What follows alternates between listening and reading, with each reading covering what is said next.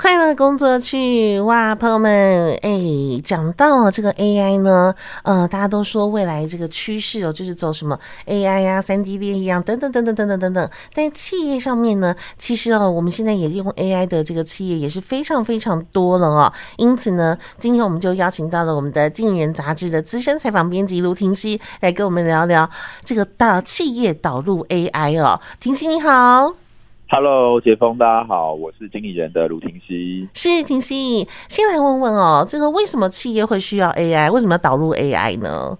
对，我们这次杂志的题目就是企业必修 AI 课。其实这个是一个趋势啦，不管是国内或者是国际，然后有很多的研究统计都已经发现说，因为 AI 它真的是各种的人工智慧普及度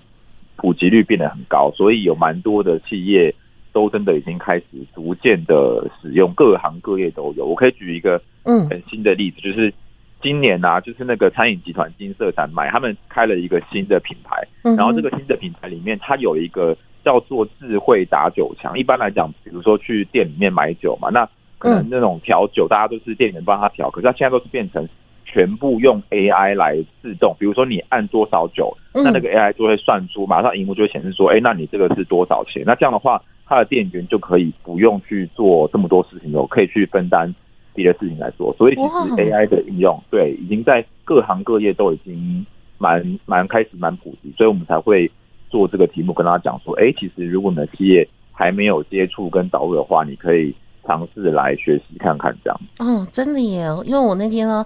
才刚看完这个 AI 的介绍以后呢，我就在新闻上面看到人家介绍说这个养虾，然后以前呢，这个养虾都要靠师傅去看这个这个这个这个水里面的虾到底长得怎么样嘛。现在也都利用一些 AI 的数据在做分析了耶。没错，没错，很多都可以这样。嗯，好厉害哦！那我就很想问一下，嗯、呃，你知道企业这么多行哦，这么多种哦，那我们通常这个企业想要导入 AI 的话，通常会遇到哪一些问题？那尤其是台湾呢，现在有很多的企业都都有投入 AI 了，大家都在哪里卡关呢？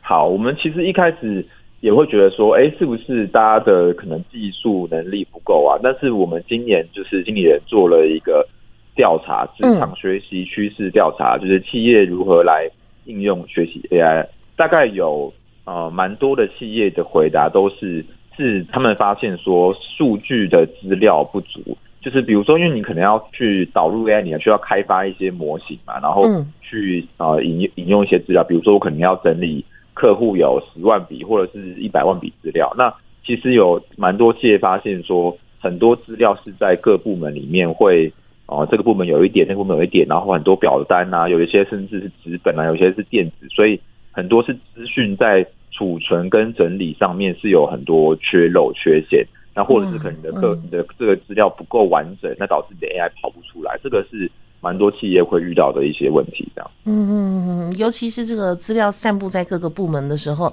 想要怎么样把它汇整出来，也是一个大问题，对不对？对，所以其实应该要跟就是各部门去沟通好这样，嗯。哦，所以这沟通就是很重要了。那既然大家都说哦，这个呃，关于都知道 AI 是一个未来的趋势，那为什么大家还会有有人说这个投资 AI 比赌博还要难回本？这是说法是到底从哪里来的？对，这个是呃财新杂志，就是 Fortune 杂志，他们采访的一个国外的数据软体公司。那这个软体公司的创办人他发现研究去发现说，其实。国外蛮多企业平均来讲，他们导入 AI 的失败率竟然高达了大概八十到九十左右，就是有可能很多在财务回报上面是不划算的。那其实这个高难度有蛮多的原因，其中一个原因是大家对于 AI 的理解可能不一样，就是比如说领导者他可能说，哎，我觉得很棒，我希望来导入，可是员工可能觉得，哎，那我现在工作也很好啊，那我为什么一定要使用？所以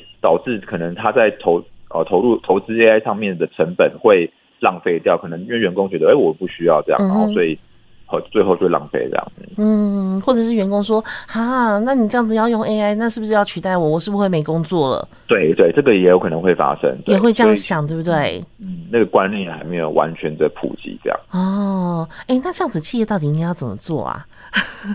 呃，其实我们这一次有采访了四四个产业的四间企业，然后其实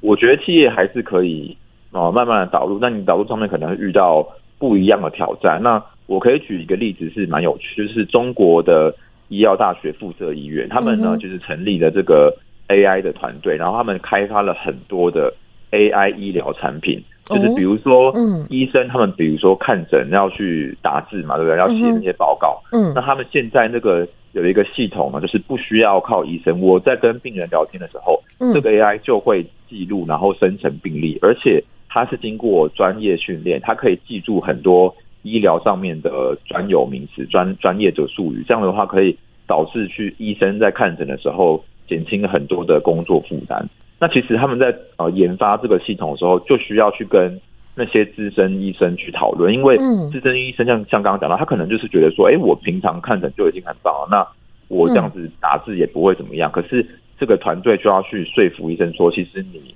使用了系统之后，会工作可以更好，然后可以更快，然后 AI 的失误率也比人还要低。所以其实这样子沟通完之后，就发现这个产品，哎，其实他们除了在这个医院之外，甚至可以去推广到。呃，国内的其他的医院这样。嗯哼，哎、欸，而且啊，我那天才跟一位很有经验的医师在聊天哦，呃，他就说他们以前年轻的时候，如果说这个病历呀写的不好的话，是会被在他们的师傅那边就把它撕掉，哎，重写。对，对，对，对 所以如果病历写不好，很严重。对，病历写不好很严重啊，会要叫他们重写。所以这个现在会用这个 AI 的系统，反而可以帮助医生第一个病历写好，第二个这个出错率更低，对不对？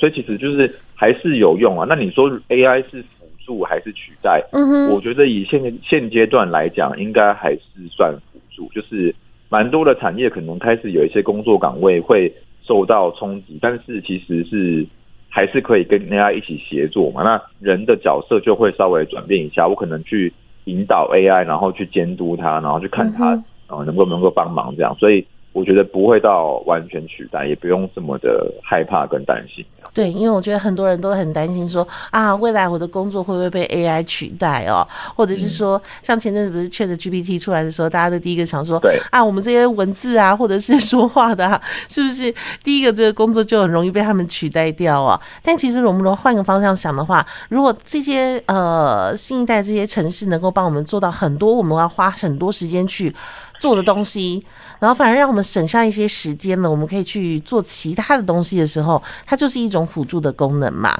是不是？对对对，没错。像我们这一次还有采访一间就是 Amazing Talker，他们是线上的蛮大的一个英语家教平台。那他们就是发现说，哎，这一波 ChatGPT 出来之后，嗯，是不是会影响他们？那其实完全不一定。他们就发现，嗯，他们要到啊、呃、国外去开发啊业务的时候，比如说韩国那。他们以前就要去请会韩文的人才能去那边打广告嘛，那现在不用，他们只要用 ChatGPT 之后，嗯，就可以去自动生成韩文的广告的文案，所以他们表现的也很好，那个点阅率还超过一千多万这样。哇，这是这么省事哦！对对对，就是用只用你只要会 ChatGPT 的话，就可以做很多事情，就是他们企业。发现其实蛮好用的，这样真的，所以我们未来要想办法让这个东西变成一个辅助我们的一个系统，而不是让它来取代我们哈。对对对。所以哦，这个未来呢，我相信一定有更多更多的企业呢，呃，都会用 AI 来帮我协助我们做一些，也许以后点，像我看现在有很多点便当的，对不对？对点餐的现在都开始慢慢的导入一些点餐系统在做了嘛，所以哦，这个未来我们的科技呢，呃，还有无限的想象能力，呃，也许还有更多的事情 AI 可以帮助我们，可以做更多哦。好，没错，嗯，我们就引颈期盼喽。今天非常谢谢我们的婷熙来跟我们分享哦，这个企业导怎么样去导入 AI 啊？谢谢婷熙，好，谢谢解峰，谢谢，拜拜，拜拜。拜拜。